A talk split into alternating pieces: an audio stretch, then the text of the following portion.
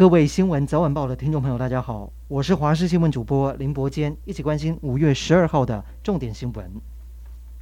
今天国内新增六万五千三百八十五例的本土确诊，还有十七例死亡，双双创下新高。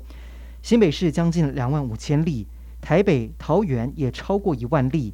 而十七例死亡当中，包括两个人不知道自己确诊，在家昏迷送医之后不治。还有一个人确诊返乡隔离四天之后死亡，另外也新增七十九例的中重症患者。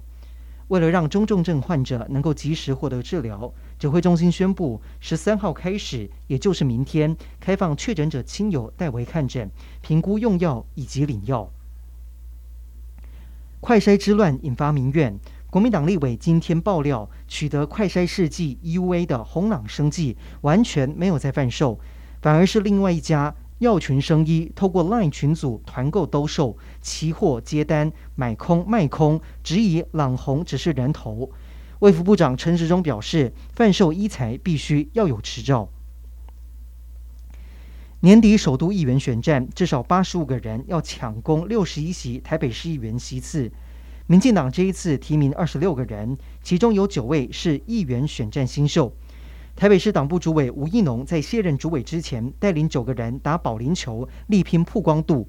而五月二十二号，民进党党职改选，吴怡农已经表态不选主委，将全力辅选。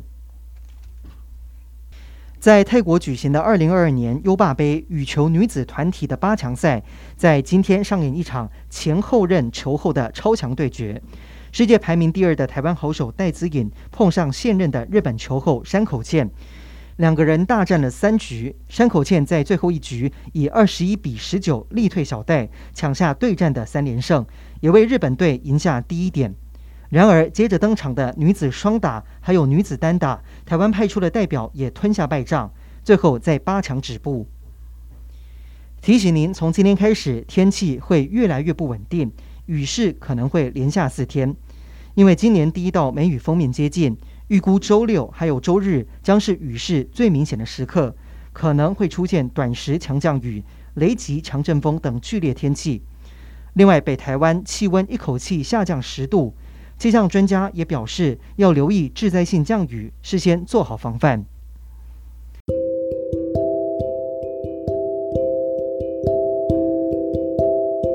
以上就是这一节的新闻内容，感谢您的收听，我们再会。